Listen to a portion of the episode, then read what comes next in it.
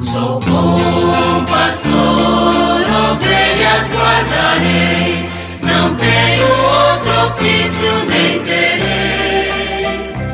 Quantas vidas eu tiver, eu lhes darei.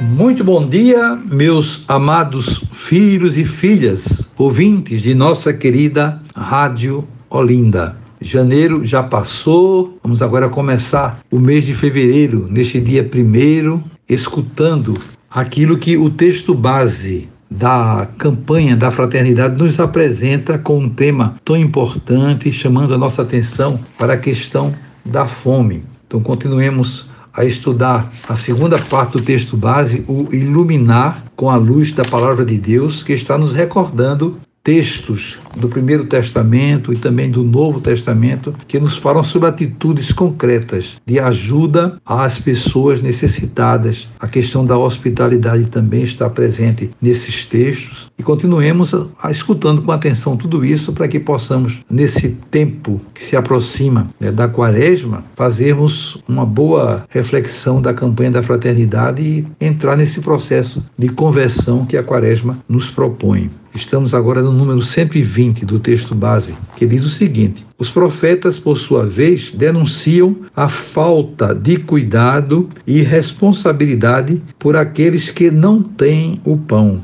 A grande denúncia dos profetas dirige-se àqueles que não sabem transformar a fé professada em fé vivida. Para eles, de nada adiantam os sacrifícios oferecidos ou os jejuns praticados se tais gestos não impelem a responsabilidade pelas necessidades humanas dos mais vulneráveis, a viúva, o órfão, o pobre. Assim, Palavras duras são ditas contra os que não se deixam indignar diante da fome de seu tempo, preocupando-se apenas em saciar seus desejos próprios, enquanto textos de grande esperança proclamam a saciedade com o alimento abundante, conforme está em Isaías 55, 1 a 3. Também os livros sapienciais manterão a consciência com o pensamento profético. No Novo Testamento,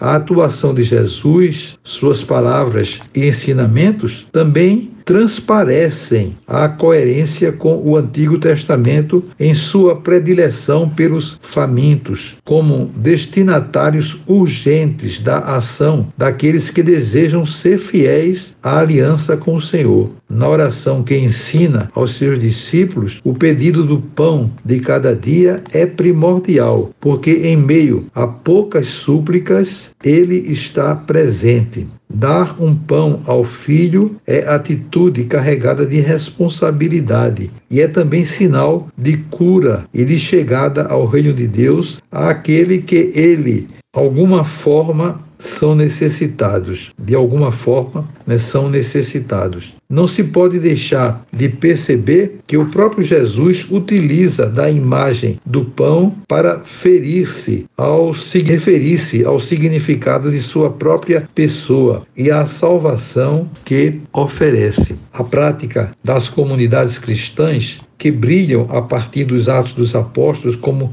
exemplo de perfeição, tem como característica principal a comunhão da fração do pão.